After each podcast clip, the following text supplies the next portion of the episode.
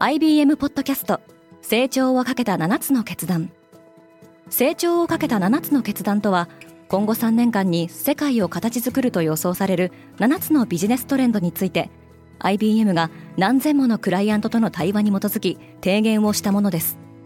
このポッドキャストでは変化の激しい時代において企業が下すべき成長をかけた7つの決断について日本 IBM の7人の専門家と考えていきます。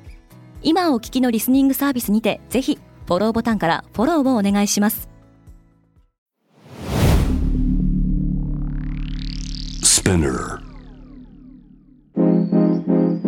Good morning, ケリーアンです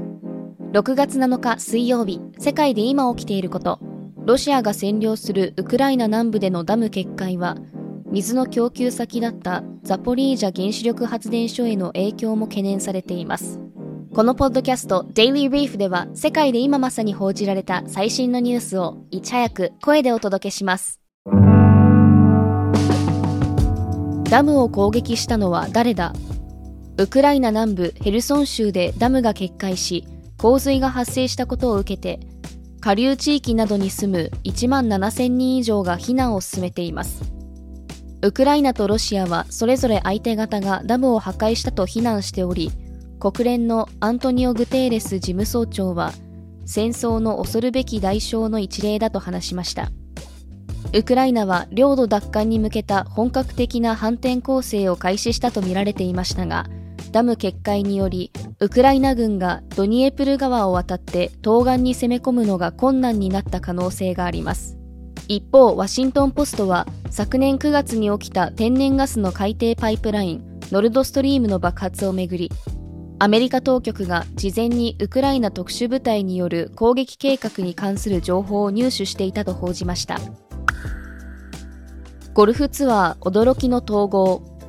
対立を続けてきたアメリカ男子ゴルフの PGA ツアーとサウジアラビア政府系ファンドが支援するリブゴルフが事業統合を発表しました。リブゴルフは2021年に旗揚げされ高額賞金などで PGA のスター選手を引き抜いてきましたがリブに参加する選手を PGA が締め出したり法廷闘争に突入したりするなど両ツアーの確執はファン離れも招いていました。所有するゴルフコースがツアーに使われているドナルド・トランプ前大統領は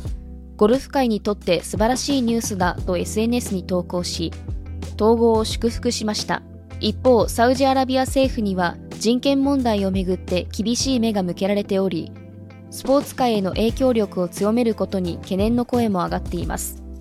9.11アメリカ同時多発テロ事件の一部遺族は PGA による裏切りだと怒りを表明しました。セコイアは3つに分割されるアメリカのベンチャーキャピタル大手セコイアキャピタルは世界での運営体制を再編し事業を3つの地域に分割する方針を発表しました。分割は来年3月31日までに完了するとしており中国では本シャンインド東南アジアではピーク15パートナーズとそれぞれ名称も変更する予定です。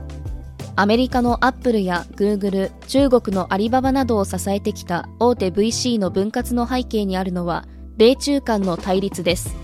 今年2月には米中間で激化している国家安全保障への懸念からセコイアキャピタルチャイナは中国のテック企業への投資案件について新たな審査基準を導入していました子供の個人データ取り扱いは慎重に。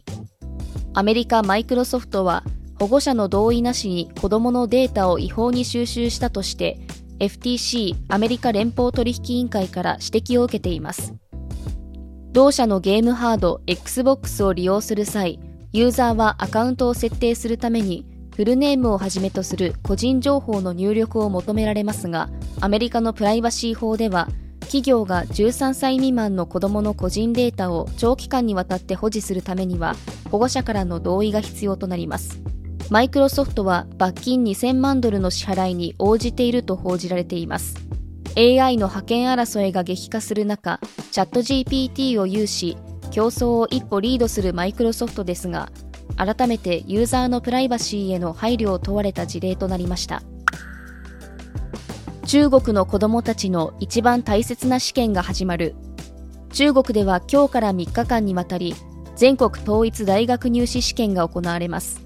ガオカオの通称で知られるこの試験の今年の受験者数は1291万人と去年に続いて過去最高となりました。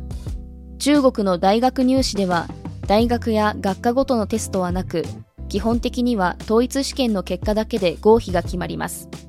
このため統一試験は非常に重要で大都市では地下鉄などの公共交通機関に受験生専用の特別ルートが設けられるほか試験中は会場周辺では車がクラクションを鳴らすのを控えるといった社会的な配慮もなされます。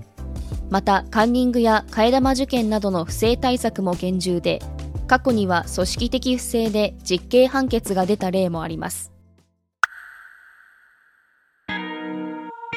今世界で起きているニュースをいち早く受け取りたい方は「Daily Brief」をぜひ Spotify、Apple Podcast、Amazon Music などでフォローしてくださいね。リスナーの皆様の応援により Daily Brief は徐々に魅力的なコンテンツにアップグレードしています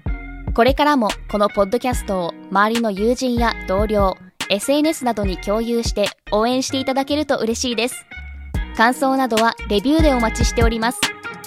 ケリーアンでした。Have a nice day!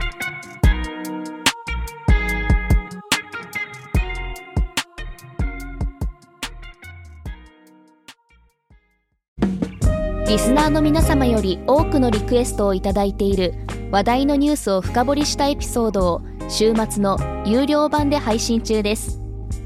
今なら1ヶ月無料トライアルを実施中。詳細は概要欄に記載しています。この機会にぜひ聞いてみてくださいね。感想ご意見もお待ちしています。